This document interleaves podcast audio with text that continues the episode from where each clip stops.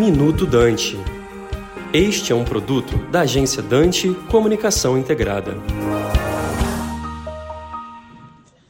O preço de combustíveis no Brasil voltou para a mesa e foi um grande tema da semana, devido à emissão, né, à publicação da MP, que reonera a gasolina e o etanol em termos de piscofins. O governo voltou a colocar 0,47 centavos por litro na gasolina e 0,02 centavos no etanol. Essas duas é, valores são inferiores ao que existia em maio do ano passado, quando no governo Bolsonaro se zerou o piscofins da gasolina gasolina, do diesel e de todos os derivados de petróleo. Naquela ocasião, o piscofim da gasolina era 0,69 centavos por litro, do etanol era 0,24 centavos por litro. Faz sentido reonerar a gasolina, combustível fóssil, né? E faz sentido também voltar a permitir que o etanol tenha competitividade com a gasolina, porque é um combustível limpo e pode substituir a gasolina. Não faz sentido nenhum você subsidiar motoristas de automóvel. O diesel continua desonerado até o final do ano, juntamente com o GLP, né, o botijão de gás e o biodiesel. O GNV, o gás natural e a querosene de aviação também foi, foi mantida a desoneração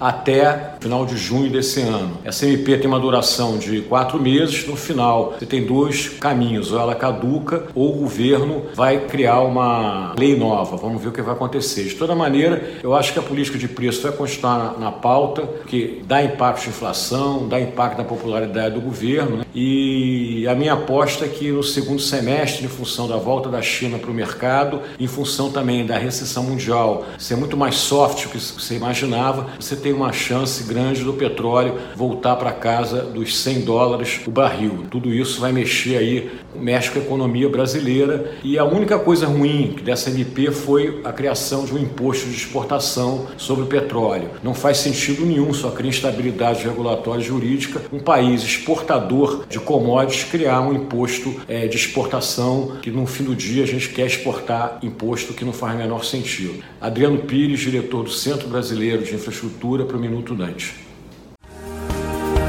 Você acabou de ouvir Minuto Dante, um produto da agência Dante Comunicação Integrada.